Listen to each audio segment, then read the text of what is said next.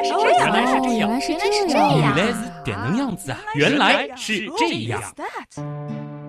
欢迎来到《原来是这样》，各位好，我是旭东。大家好，我是水兄。前段时间还在和水兄聊啊，不知道二零一九年在天文领域还能有什么大新闻？没想到，哎，就在昨天啊，我们节目更新是十一月二十九号，那么在二十八号的上午呢，就有了这样一条新闻。而且啊，我觉得最让人振奋的就是，这是咱们中国天文学家主导的重大发现。哎，确实，应该讲这一条新闻还是出在黑洞，对吧？今年其实已经被黑洞炸了好多屏了，是，但是这一次还是黑洞啊。不过确实让人。非常振奋的就是我们国家的观测利器啊，也就是大家非常了解的 LAMOST 郭守敬望远镜啊，是取得了重大的发现。嗯，我先帮大家来读一下这个新闻啊。国家天文台在北京举行的新闻发布会，那么报告了一项由我国天文学家主导的重大发现。刘继峰、张浩彤领导的研究团队呢，是利用 LAMOST，也就是郭守敬望远镜等设备，在银河系内啊。发现了一颗迄今为止最大质量的恒星级黑洞，从而呢是引发了人们对恒星级黑洞演化理论的全新思考。那么这项成果呢是由自然在线发表的啊，也是相当的厉害。但其实就短短的这一条新闻里边，信息量还是非常大的。首先呢，这次发现的这个大块头的黑洞啊是恒星级黑洞，这其实可以对比一下我们之前拍照的那个黑洞啊。体量上还是有差距的，这个差距不是一点半点啊，因为我们之前说拍照的黑洞，它一定是非常的大，嗯，因为黑洞本身它比较小。所以你必须是要求它的个头足够大，我们才有可能进行一个拍照。嗯，相比较之下，那样子的黑洞，我们把它称之为超大质量黑洞。那十万倍以上太阳质量的黑洞，我们把它称之为超大质量黑洞。那你想，银河系的中心大概是四百多万倍。那么像黑洞拍照就是 M 八七星系，那它这个质量已经是达到了数亿倍太阳质量。对，那你想想看，我们今天所说的这个是恒星级黑洞，也就是它的质量跟恒星差不多，在一个水准当中。嗯，所以呢，这个差距是非常非常大，对，差了大概七八个数量级吧，至少。但是呢，还是要说一下啊，就是这一颗呢是目前为止我们找到的最大质量的恒星级黑洞。其实说到恒星级黑洞啊，翻一翻过往几年的天文领域的新闻，大家也不陌生啊。应该没记错的话，引力波找到的那些黑洞都是属于这个体量的，对吧？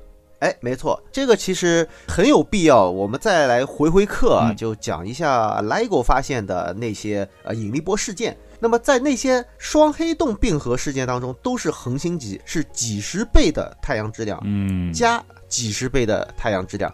形成一个新的黑洞，还是几十倍的太阳质量？好像我印象当中最大的也就是六十几倍太阳质量，然后损失了可能是两三倍太阳质量，就变成了引力波，是这么样一个概念。也就是说了，我们用 LIGO 引力波探测得到的都是恒星级的黑洞，并且是双黑洞。嗯。你谈到了双黑洞了，而且刚才好像有一个块头最大的，它也是达到了六十多倍的太阳质量。那么这次咱们找到的这个最大质量的恒星级黑洞，它有多大呢？这次我们测下来的质量呢，大约是六十八倍左右啊。嗯，大家可以简单的就记七十倍。感觉上好像也没比之前用引力波找到的黑洞大太多嘛。那它又为什么那么特别呢？这个要慢慢来说了啊，因为这个不仅仅是大，而且还要看它是如何被发现，在一个什么样子的系统当中。好，那么这一次的发现呢，实际上来源于对于双恒星或者说是双星系统的这样一个研究。大家知道黑洞本身是看不见的，嗯，呃，我们怎么样去找黑洞呢？哎，好像我们之前也给大家去进行过一个梳理，主要呢是可以用这样几种方法。第一个呢就是利用 X 射线，因为我们讲这个黑洞啊，它可能会吞噬周围的一些物质。那么当它在吃东西的时候呢，它就会发光啊，发热啊。这个发光是指发什么呢？发 X 射线。嗯啊，也就是说，我们可以看到它这个吸积盘实际上是会产生非常明亮的光芒。不仅是在可见光波的，在温度更高的啊，就是我们讲这个 X 射线，它就表示温度更高，它就会有非常强烈的这种辐射。嗯，那么通过这样子一个 X 射线的辐射呢，我们是可以来推测黑洞的存在。其实我们也知道，有史以来第一颗黑洞的候选体就是天鹅座 X 一，是吧？这个买过我们早期周边的朋友应该很熟悉啊。哎，对对对，我们这个也是为了致敬嘛，所以说我们就是做了一个这样子的周边。那也就是一种方法啊，通过 X 射线。那么第二种方法呢，你可以说是通过光学的办法，但实际上呢是通过天体力学的方式。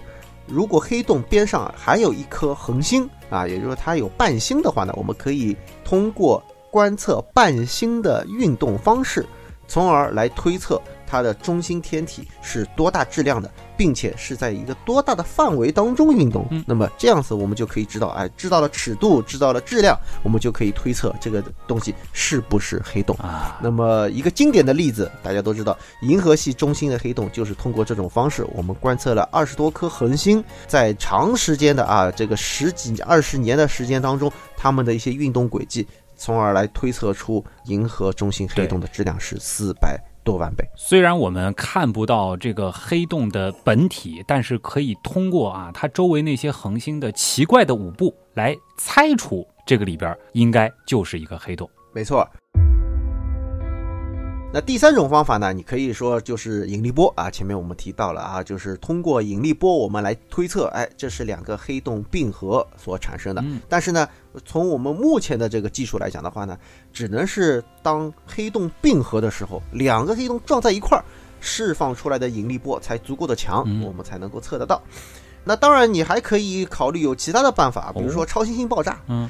你观测一个超新星的爆炸，然后去跟踪它，说不定你就能够知道，哎，那个超新星它也有可能，哎，就是说变成了一个黑洞的一个结局，对 对吧？当然，这个只是在理论上啊，这个真的要去探测和证实也是非常困难的。嗯，前面讲了那么多，其实要想讲的就是和今天这个故事有关的，就是什么呢？就是通过伴星啊，也就是说一个双星系统来推测黑洞的存在。这种方法听下来也不是什么特别新鲜的技术了，可以这样说吗？哎，对对对，确实不是很新鲜。嗯，再具体讲的话呢，就是视向速度，大家听听是不是有点熟悉啊？这个名称。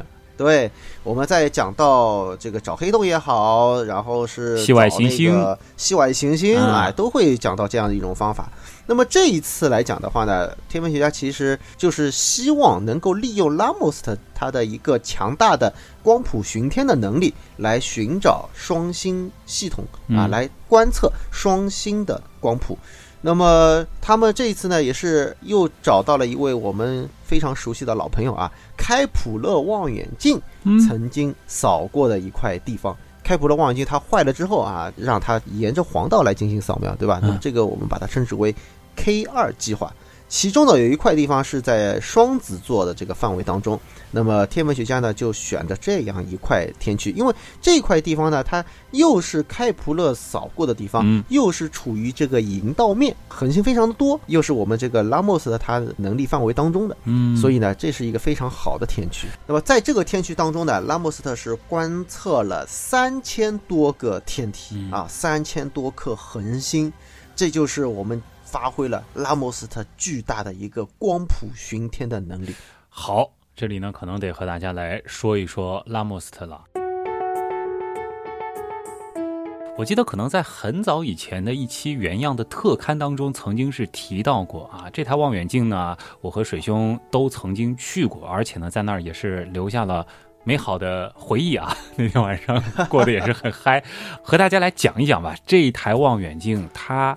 特别在哪儿？特别之处就在于它不是普通的望远镜，它没有大家想象当中的那一块大镜片。嗯啊，这个是不是很奇怪？就是它的口径啊，你可以讲它是四米的这个直径，但是呢，它并不是说是有一个什么抛物面啊，就是我们传统意义上的一个镜面，对，而是由四千根光纤组成的。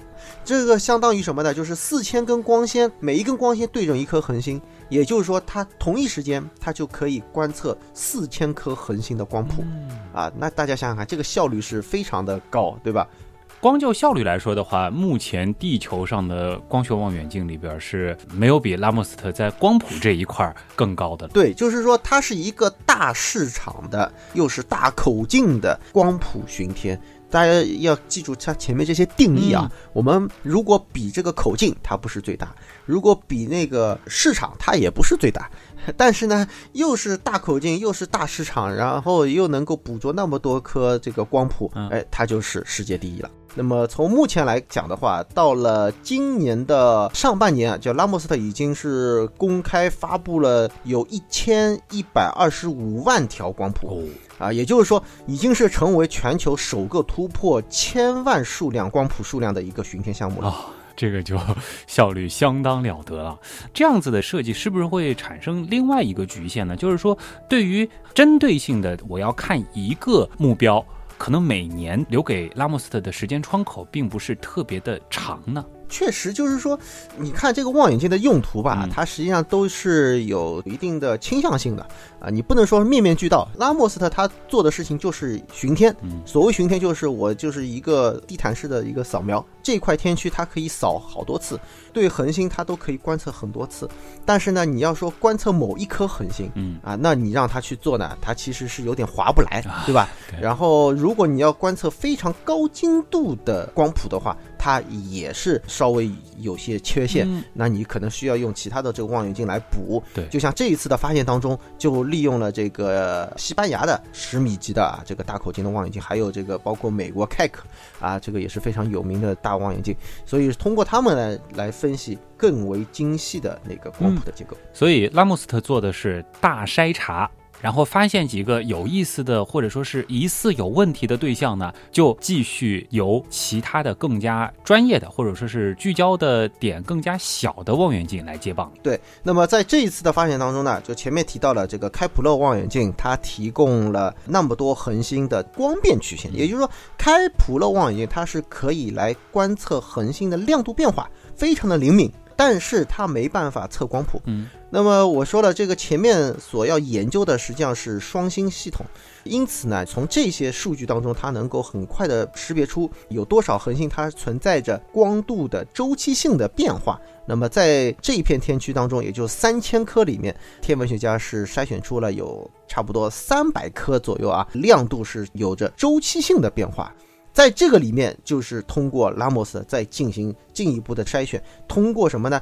就是我们所说的视像速度，嗯，就是观察光谱线当中啊吸收线的左右的位移，也就是多普勒效应，能够来辨别出这它的视像速度的一个大小。我们如何将你前面提到的光谱线的位移，或者说它的视像速度的大小与黑洞？建立一个逻辑的联系呢？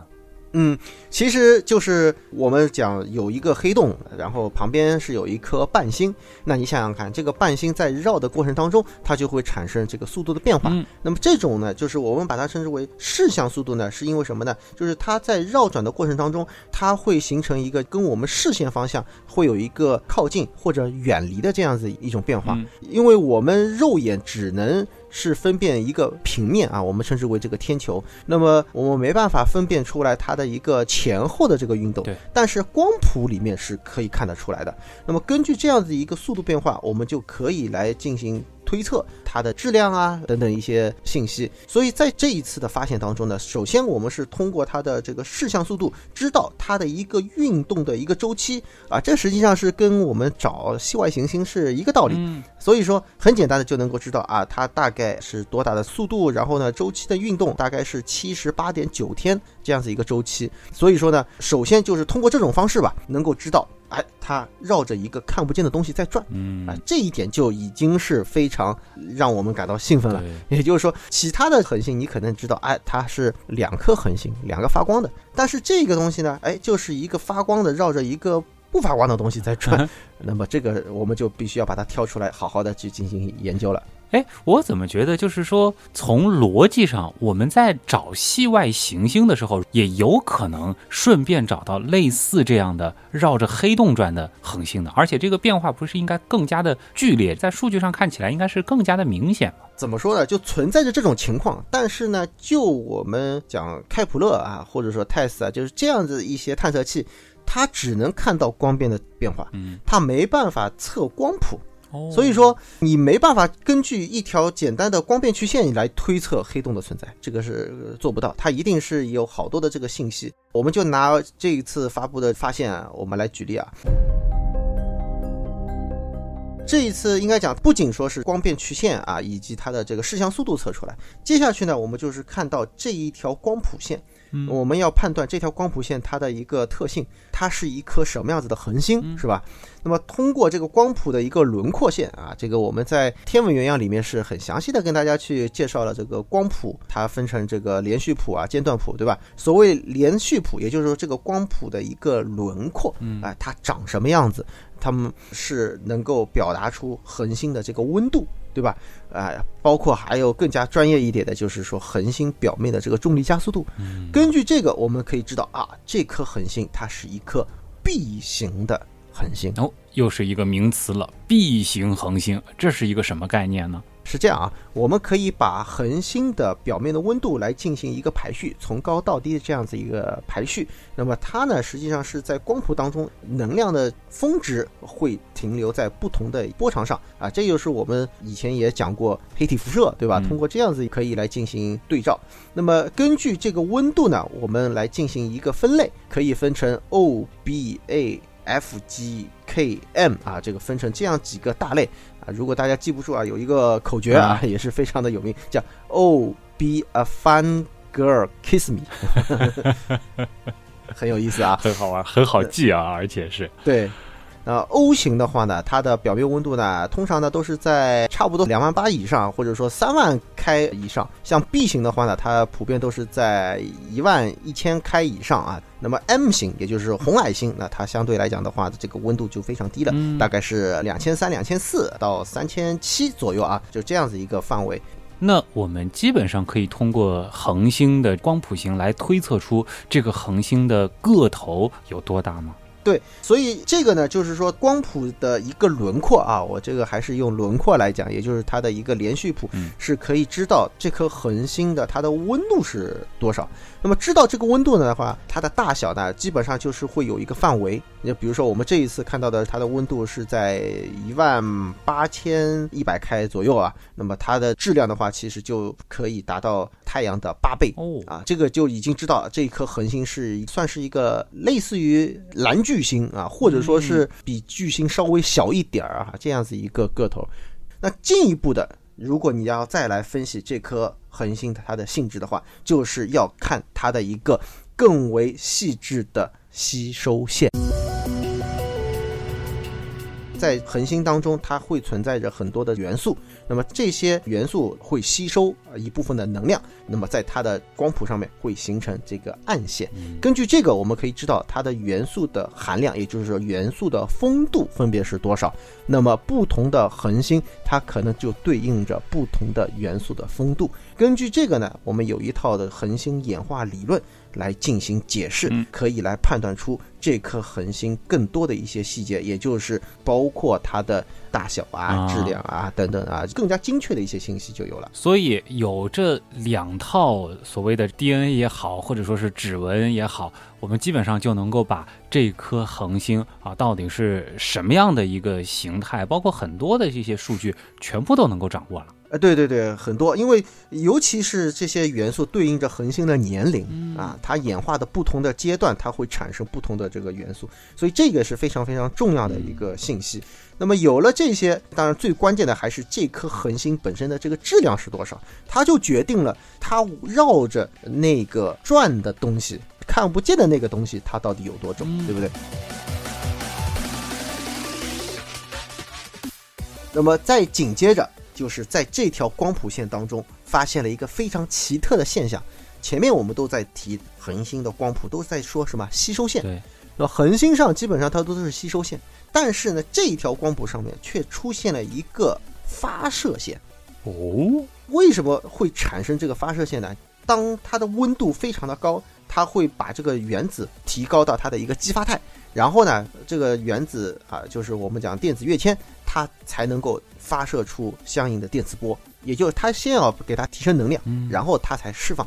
所以说，它必须是一个非常高能量的、非常高温的一种状态下，它才会有发射线。嗯，而且这个发射线是氢阿尔法的发射线，这就意味着是什么呢？就是说，一团气体，一团宇宙当中非常大量存在的这样子一个原始的物质，嗯啊，就是我们所谓的星际的气体尘埃啊，它所激发出来的这样的一条发射线，产生发射线的地方温度极高，又看不见，这个东西是什么呢？确实，这样子一来的话呢，就是我们讲黑洞外围的这个吸积盘，实际上是它最好的一种解释了。再进一步的，我们来看这个吸收线和这个发射线，哎，就会发现一个有趣的现象。前面我们所说的这个视向速度啊，它是怎么测得的？就是由光谱当中的吸收线的位移所测得的，对不对？那么现在我们再来看这个发射线。这个发射线的移动的范围是非常非常小，几乎是不动。那这样子一来的话，我们就可以来猜测，这条发射线是来自于中央的这样一个天体，它的移动范围非常小。我忽然想到了，就是我们以前在聊找系外行星的时候谈到的，就是行星绕着恒星转，但事实上其实行星的引力也会对恒星产生一些影响，所以恒星它也会有一些微弱的摆动。那所以就意味着中间的这个东西，它的质量就很大，它的舞步相对就比较小。对对对，就是你外面的质量越小，它就拽不动里面，是吧？但是这个所谓的质量大和小，它就是两个比值的关系，就好比我们讲地球和月亮吧。就我们感觉不到地球被月亮拽着偏移很大，那那实际上这个月亮施加在地球上面的这个力，也是使得我们的质心是偏移了地球啊，其实也是有这个上千公里，对吧？是。那么在这次的例子当中呢，我们可以来测得这个双星系统的质量比呢是超过一比八啊，也就是说这个黑洞的质量啊接近太阳的七十倍啊，是这样得到的。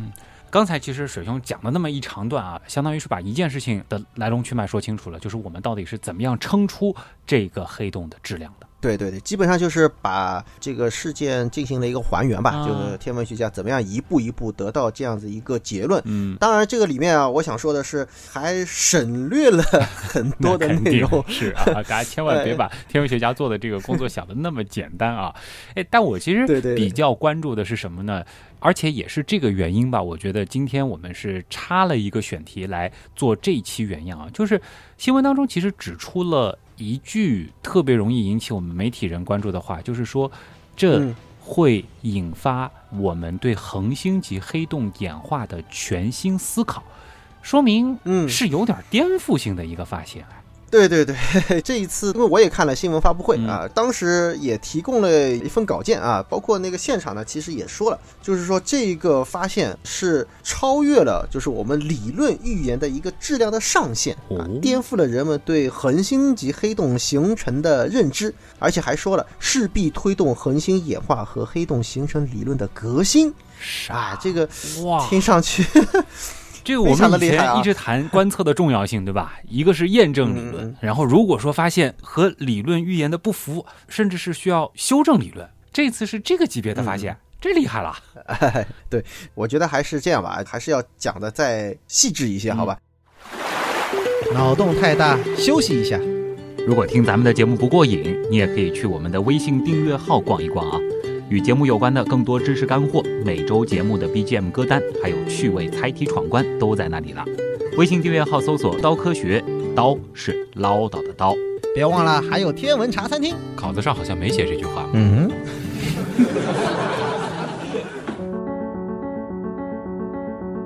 这一次的发现当中啊，大家一定要注意啊，我们的发现实际上是围绕着那一颗 B 型的恒星，对，始终是围绕着它，因为我们只能看到它。通过它的一条光谱，这条光谱上面有吸收线、有发射线，从而来进行一个研究。那么同时，大家要注意啊，这个是前面还没有提到的一个非常重要的一个概念，就是前面讲到了很多的这个元素，是不是？那么这里面还有一个概念，就是元素的风度啊。那么这个元素风度呢，就是说有两层含义啊，一层就是各种元素的风度，不同的元素的风度，还有一个就是我们所说的恒星的金属风度。哎，这是一个新的名词啊，这个必须要来给大家做一下解释，就是我们通常在天文学里面啊，是把氢、氦以上的元素通通都称为金属。哦，这和我们在地球上认为的金属是不太一样的。对对对，这个大家因为我们认为氢和氦这是宇宙大爆炸时候就产生的，它是一个形成我们整个宇宙万物的一个基础，也就是我们把它称之为一个气体或者说是氢元素，是吧？就是非常轻的这个元素。但是在天文学里面认为呢，就是氦之后的比氦更重的一些元素，我们通通把它归纳成金属啊，金属元素。那么我们会得到一个结论，就是把这样的一些元素的所有的啊，不管你这个氧啊。硅啊等等这些东西，我们把它集合在一块儿，得到这样子一个比例啊，这个比例呢，我们就把它称之为金属风度啊。那么我们发现这一颗恒星它的金属风度呢是太阳的一点二倍，就是说它并不是说很离谱啊，差别很大。其实我们把它认为是一个什么呀？就是和太阳相似的，或者我们就把它简称为就是太阳风度的恒星。嗯。这个大家先要有这样一个概念，那么这样子一来的话呢，就会引发了一系列的这个问题。所以说这一次我们所说的重大发现啊，黑洞超理论预期啊，或者怎么样子，其实都跟这个金属风度有关哦。啊，就是说按照原来的这种理论，这种类太阳恒星。或者说是类太阳金属风度的恒星，它能形成的黑洞质量是有一个上限的。对对对对，没错。哎，这个我们通常所说的恒星演化理论里面啊，也就是说会去估计一个黑洞的质量啊，或者说我们讲超过多少倍太阳质量的恒星，它会坍缩成黑洞啊，等等等等。其实我们都是有一个基础的一个理论模型，是以太阳来进行参照的。那么我们可以讲，就是像太阳风度啊，并不是说像太阳一样啊，这个大家一定要搞清楚。对。就是像太阳金属风度的恒星，它形成黑洞的质量上限差不多是二十五五倍，但是我们现在是发现了七十倍太阳质量的这种恒星级的黑洞，这就意味着什么呢？这个黑洞它要么不是像。太阳风度的这种恒星产生的，要么就是我们的理论就是出错了，对不对？不是说二十六倍比二十五倍，是七十倍比二十五倍，这个差的是挺大的啊，确实是这样。那所以说，这就是我们讲的这个新闻报道里面所看到的啊，说是这颗恒星级的黑洞是远超理论预期的质量上限，是这样的一个道理。我帮大家先来理一理思路啊，因为这一次我们发现的其实是一颗恒星，然后绕着一个黑洞转，然后我们又发现这个黑洞啊质量大的有点过头，那其实就得回到双星系统了。双星系统它们是。怎么样形成的？因为我相信很多朋友应该也有这个认知了，就是在我们的银河系当中，双星系统是非常普遍的一种存在。徐东说的这个非常的关键啊，且通常来讲，这两颗恒星也好啊，不管是什么样的天体，就是说，如果是它距离不太遥远，形成一对双星的话呢，我们认为它的生长的环境是相同的，就好比一对双胞胎。对吧？它的这个生长的环境应该是差不太多。虽然这个个头上它会有一些差异，但是呢，因为本身这个环境所决定的就是元素的这种含量啊，元素的丰度基本上是相近的，因此呢，它们的这个性质啊不会差别特别大。可以这样理解吗？一般来说，这个双星系统的这两颗恒星是孕育自同一片星云的双胞胎。哎，对。最多有一个营养好一点，个头大一点；有一个有一个发育不良，个头小一些。但金属风度大体是相同的，毕竟用的原材料是差不多的，出自同一片星云嘛。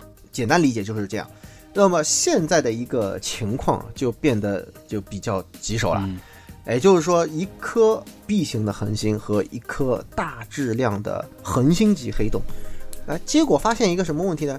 就是说，如果说这两颗恒星是同时诞生的，那么大家想，都是太阳金属风度的恒星，对，那么。它形成大质量恒星级黑洞就变成什么不可能了？就按照我们的理论来讲，它不可能形成。所以这里面就出现了一个就非常严重的一个。就按照这个逻辑的话，这颗黑洞它的前身应该同样也是类太阳金属风度的恒星，而且这个质量非常非常的大。对，那有没有可能是先有了这个黑洞啊，然后一不小心那颗 B 行星路过了，然后被黑洞抓住了呢？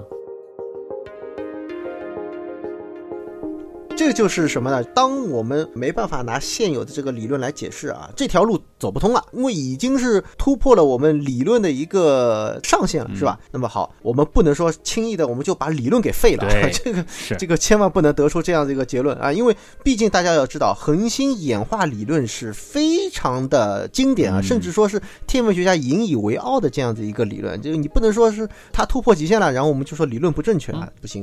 那么这样的话，我们就考虑是不是还有一条。出路就是什么？黑洞它可能是来自于一颗平金属风度的恒星，也就是说，它本身金属风度比较低啊啊，更多的是氢和氦组成的这样子一个大质量的恒星坍缩之后形成的黑洞。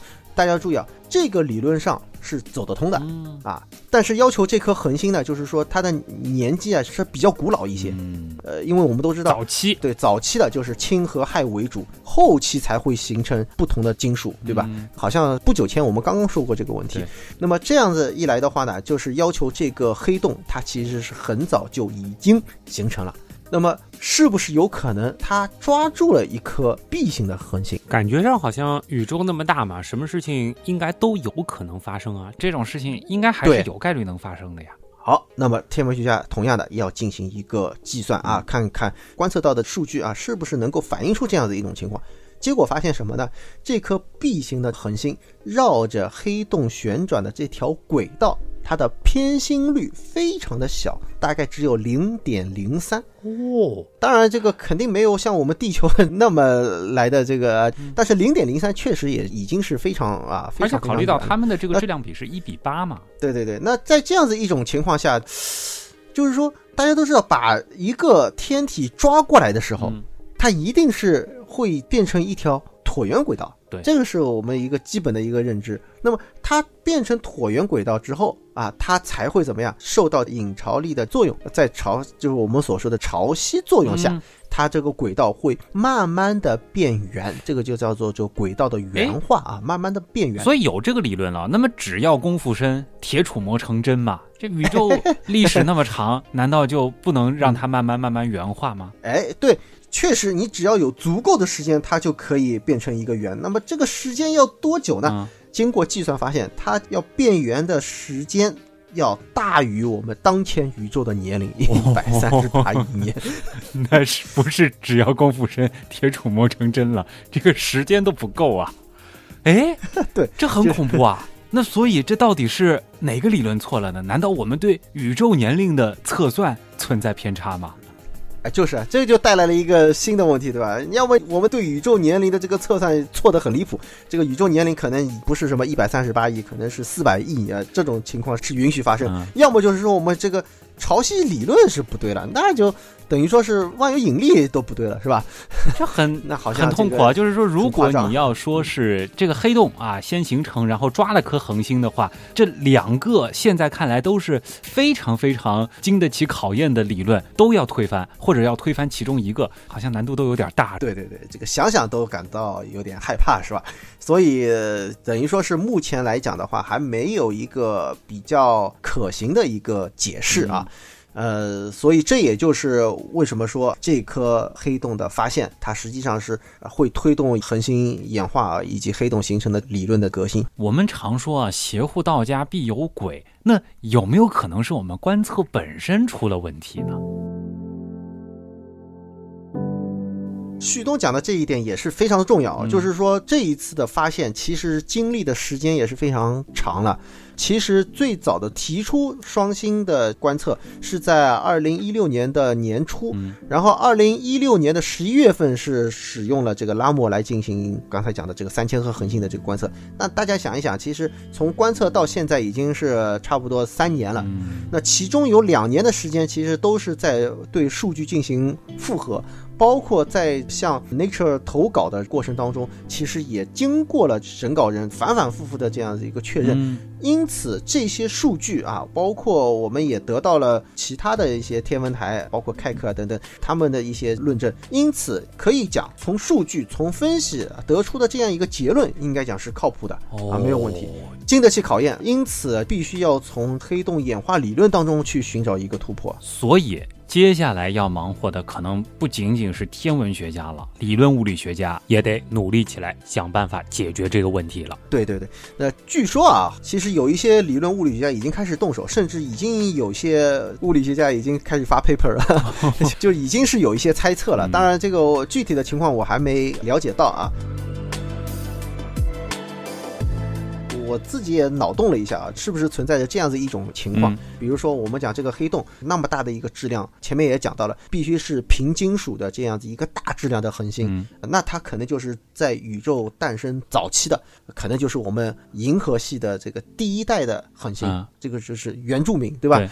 然后呢，它坍缩了，变成了一个黑洞。那么在这样一个过程当中，因为周围的很大一片地方，它还源源不断的，它会产生一些超新星爆炸，然后你是说？它留下一路吃了很多东西，逐渐逐渐吃大了。哎，他可能会是慢慢的吃大。但是更重要的一点就是说，B 型恒星就是它外面这一颗恒星到底是怎么形成的？这个其实也是一个关键，就是你要么你就照顾一头嘛。对。那如果说是这颗黑洞已经形成了，那么是不是外面的这颗恒星也是在这个过程当中，它的一些物质又重新聚集成为了一颗恒星？就类似于像我们太阳系当中，对吧？先有了太阳，然后行星，哎，慢慢形成。对，那是不是有这种可能？这个也只是瞎猜啊，这是水兄自己脑洞的理论，根据 没有什么根据啊，说实话。嗯，那么还有一点呢，其实也想补充一下啊，在这一次的这个观测当中，其实天文学家们还做了一些其他的观测，应该讲非常的严谨，就是说，通过这一次它的一个发射线，其实就可以来推测它这个发射线是由黑洞的吸积盘所。引起的是不是？因此，天文学家又特地请求钱德拉 X 射线望远镜对准这个目标进行观测，结果没有发现明显的 X 射线辐射。这就意味着什么呢？这个吸积盘它并不活跃，而且是在这个吸积盘的这个靠黑洞的内侧，就是非常近的范围当中，没有明显的有物质掉落的这样的一个情况。就说句俗话，就是说没有表现出这个黑洞正在吃东西。啊而且它也没在吃那颗恒星，对对对，没有吃那颗恒星，那颗恒星没有形成一个我们所谓的洛希瓣啊，或者什么这种情况都还没有发生，所以说这也是一个呃我们现在不得而知的，就是是没办法。判断出这颗黑洞它是慢慢的吃大，或者说至少能够说它现在好像并不是很活跃的啊。哎，再脑洞一个点啊，因为你其实，在最开始的时候提到我们说这个双黑洞并合的这种事件嘛，它不是会生成一个更大的黑洞吗？有没有可能？对对对，是先有了这样子的一个黑洞，然后这好像也说不通啊。呃，其实这种其实也是有可能的啦，就是说它本身来讲它没有那么大，是。两个或者说是三星系统或者怎么样都有可能啊，就是说早期他们是生成了两个黑洞，然后两个黑洞的并合生成了七十倍太阳质量的黑洞，这完全是有可能。就是这个七十倍质量的恒星级黑洞的产生，它不是问题。对。但是你再加上一个，就是 年轻的啊，只有几千万年啊，这样子一颗 B 型恒星，这就出问题了。所以确实在这个里面，其实最妖的就是在于这颗 B 型的恒星，它是打哪儿来的？到底是在一个什么样的条件下形成的？对对对，你要么解释这个恒星哪来啊，要么解释这个黑洞从哪来，就感觉都是一回事。总之，画了一个大大的问号啊。这个问号呢，咱们就先打上啊。如果说说点实际的，就是像这一次的这个发现，对天文学本身有一些什么样的意义吗？我们类比一下前两年的，比如说双中子星引力波啊，这个开启了多星史，这次能达到这个级别吗？可能还不至于那么劲爆吧。但是有一点，就我觉得确实比较有意义的是什么呢？首先啊，当然是我们的拉莫斯的，它有了一个非常重大的。可以讲是具有国际影响力的这种发现啊，这个是毋庸置疑。终于等来这样级别的发现了啊！当然了，就也不是说他之前就完全没有贡献啊。首先，他能够捕捉到这个一千多万条光谱，这就是一大贡献。那其次，其实拉姆还做了很多其他的一些事情，可能当前来看还都是一些小事情，但是谁知道这里面是不是就蕴藏着什么香饽饽，对吧？那我想说是什么呢？这一次利用这个拉莫来寻找黑洞，这实际上也是我们目前正在探寻的一种找黑洞的方法。大家有没有想过这样一个问题啊？根据我们的推测啊，就是恒星级的黑洞，就是小于一百个太阳质量的黑洞，它其实在银河系当中是比比皆是。啊，更不用说整个宇宙啊，甚至说是有一个数据啊，也是在这一次新闻发布会上面所提出来的，在银河系当中至少有千万级的这个恒星质量的黑洞，甚至可能是上亿个，听上去好像挺恐怖的一件事情，到处都是了。对，但是跟整个银河系相比的话，呃，这个其实还是差了好多个数量级，可能是两千分之一，或者说几千分之一这样子一个差异了，这个不用太担心。但是呢，他们在哪里？这个其实是还是一个非常有趣的一个话题，因为我们现在了解到的还都是非常少的这个数量。那么是不是这个通过拉莫斯的，因为它可以做那么多光谱，而且是可以进行一个视像速度，是不是通过视像速度的这种方法？能够进行一个黑洞的巡天，哎，大家想想看，有道理，这个是不是就很高级了？是的，其实按你这个逻辑没错啊，因为双星系统在银河系当中是非常普遍的存在。那按比例的话，其实用这个方式也能够筛出相当多的黑洞了。对对对，所以说我们从这个来引发出去，我们就可以知道，这一次我们是从三千颗恒星当中找到了三百个。光度是在周期性变化，那么其中挖出来了一个黑洞，是吧？这个比例是非常非常低。对，但是要知道，拉莫实际上已经是效率非常高了。如果说是用一个普通的四米的望远镜来寻找这样一个黑洞啊，我们按相同的这个比例来计算的话，它可能需要四十年的时间。嗯，所以这个其实是非常巨大的一个差异。那么如果说我们可以来发挥拉莫的这样子一种功能的话，哎，说不定。这就是开辟了一条新的途径，就是通过视像速度来进行光谱巡天啊，我们可以发现更多的恒星级的黑洞。哎，这个听上去是不是就感觉意义非常的深远了？原来是这样，就是这样。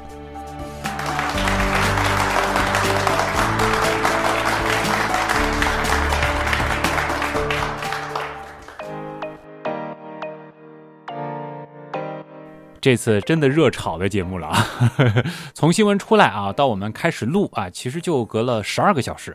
加上剪辑，加上最后到更新吧，这一共其实也就是三十六个小时的时间啊，算得上是原样的热潮了。想想也挺厉害的啊。说实话，如果说是单纯在 Nature 或者是 Science 上看到了一篇文章啊，可能未必会让我们那么兴奋。更主要的呢，还是因为这是咱们中国科学家主导的，又是拉莫出的成果，这还是非常值得用一期原样来庆祝一下的啊。嗯，确实，而且呢，这一次应该讲我们国内的团组啊，其实非常多，大家都发挥了非常大的作用啊，并且在发布会上面还挺有意思啊，就是他们是宣布要搞一个黑洞小分队啊，好几个研究所啊都会有一个团组，然后大家是合起伙来啊，一起来找黑洞啊，可以这样讲，就是在天文圈子里面这件事情还是有相当大的这个影响力啊，大家对于这样子一个成果也是非常赞叹啊。所以说呢，我觉得确实有必要拿出来说一说。是啊，这个好像主流媒体关注的没有呃之前的那个黑洞照片那么的大，是吧？黑洞照片呢，是因为是全球联合发布啊，我们是其中的一站啊。那这样的话呢，它当然这个动静会更大一些。那这一次呢，其实主流媒体呢或多或少也都是做了一些报道。那可能是大家还没明白过具体 里面到底是蕴藏着一些什么样子的含义，是吧？啊，但是呢，我希望在原样当中啊，这个大家可以先听为快啊，把这个一些消息可以讲就是一起见证啊，一起分享。对，当然我也想说，咱们也不能自我矮。化是吧？原样也是属于主流科普媒体，啊，那必须是的。好了好了啊，这个开个玩笑。那么今天的原来是这样，到这儿和大家分享差不多了啊。听了一整期节目，如果大家听的还觉得有点晕，大家如果还想通过这个图文并茂的方式来了解这一次事件的话呢，也推荐大家到水兄的微信订阅号“天文茶餐厅”里面去找一找啊。这个水兄应该是会呕心沥血做一个图文版的，对吧？哎，对对对，会配上一些内容，呃，让大家看得 更加明白吧。啊，那么同时呢，这个道科学啊，这个水兄发完之后，我们也会转发。当然，让大家关注道科学呢，更多的还是希望大家可以了解一些和原样有关的各种活动。另外呢，道科学也是我们原品店的一个官方入口啊，在里边点周边这个按钮就可以了。原品店里面呢，其实有各种各样的，而且是真的以天文为主的这个周边，欢迎大家来选购啊。嗯。我们的微博呢，水兄是诗伟 B D 四 A K C 水兄，对 啊，大家可以搜水兄啊。旭东呢比较好搜啊，就是旭东，当然东呢是上面一个山，下面一个东。还有呢，就是欢迎大家加入我们的原样刀友会。现在呢，九个两千人的大群都是同步开放当中啊，也是欢迎大家到里边来认识志同道合的好朋友或者是好伴侣啊。啊，对，寻找属于你的伴星。是我们的原来是这样的第一本书啊，我们为什么这么臭啊？旭东和冰峰写的，那也已经是上线三个多月了啊，欢迎大家去选购。同时呢，我们也可以期待一下天文这一版。顺便催一催水星，又点名了。好了，那么今天的原来是这样，真的就是这样。再次感谢通过所有方式支持和帮助过我们的朋友。原样的发展真的离不开大家。我是旭东，我是水兄，咱们下周接着聊，拜拜。